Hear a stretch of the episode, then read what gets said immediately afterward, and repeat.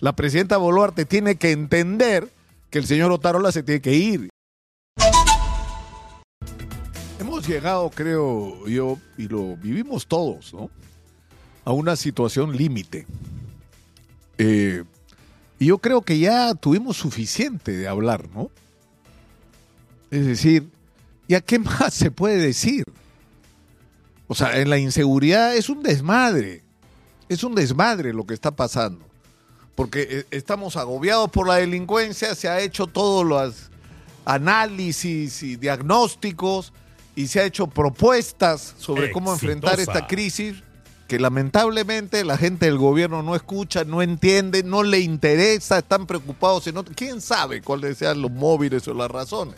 Lo cierto es que la respuesta del gobierno es la pura improvisación.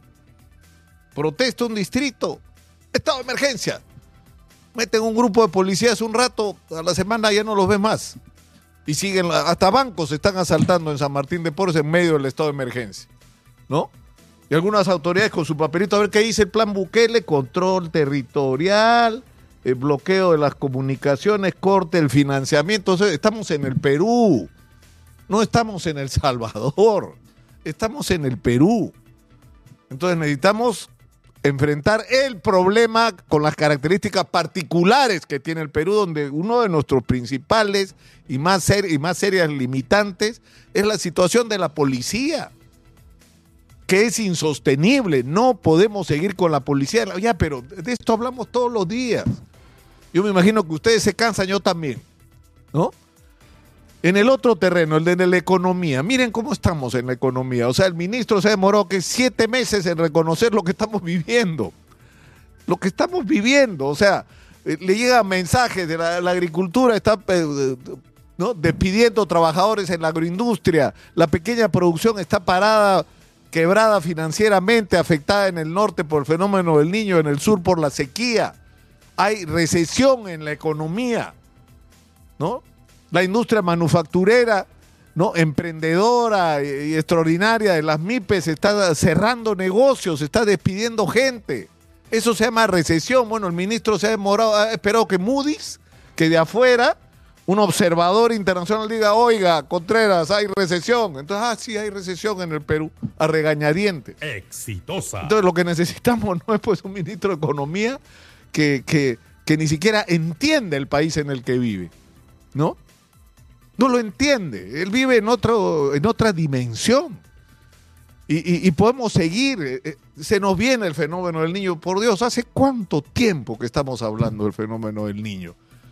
y, de, la desgracia de haber tenido una autoridad para reconstrucción con cambios cuyos directivos están procesados por corrupción, que se ha gastado 25 mil millones de soles para estar como estamos y que ahora se destinan fondos que no se gastan.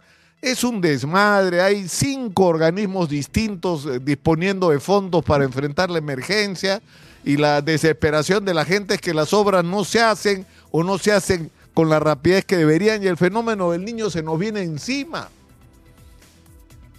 Entonces, la, interrogante es, ¿qué, se hace en esta situación? Puedo, puedo seguir, ¿ah?